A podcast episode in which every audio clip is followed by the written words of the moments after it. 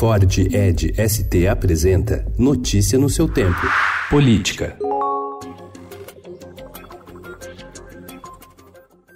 Em reunião com o grupo de aliados do PSL no Palácio do Planalto, o presidente Jair Bolsonaro anunciou ontem que deixará o partido pelo qual foi eleito e fundará uma nova sigla, batizada de Aliança para o Brasil. A saída do PSL ocorre após uma crise que expôs a fratura da legenda, mas Bolsonaro escolheu esta semana para comunicar a decisão com o objetivo de acentuar o clima de polarização com o ex-presidente Lula, que deixou a prisão depois de o Supremo Tribunal Federal derrubar a possibilidade de execução antecipada da pena.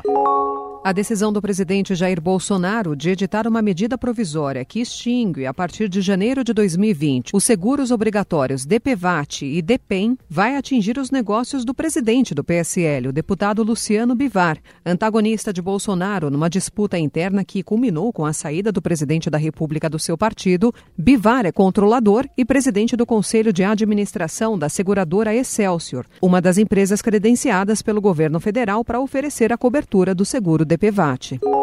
O Tribunal Regional Eleitoral de Minas Gerais concedeu habeas corpus que cancela o indiciamento pela Polícia Federal das quatro ex-candidatas do PSL de Minas suspeitas de terem atuado como laranjas nas eleições do ano passado. A decisão na noite de ontem foi por quatro votos a dois. A defesa das ex-candidatas alegou irregularidade da PF na condução do inquérito.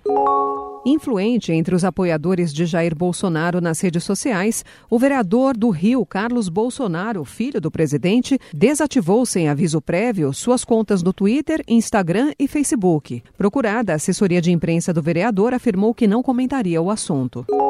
Uma comissão de deputados e senadores rejeitou o conteúdo da medida provisória assinada pelo presidente Jair Bolsonaro, que permite a publicação de balanços de empresas apenas na internet. A MP 892 entrou em vigor na data em que foi publicada, em 5 de agosto, e ainda precisa passar por votação nos plenários da Câmara e do Senado. A medida tem validade até 3 de dezembro.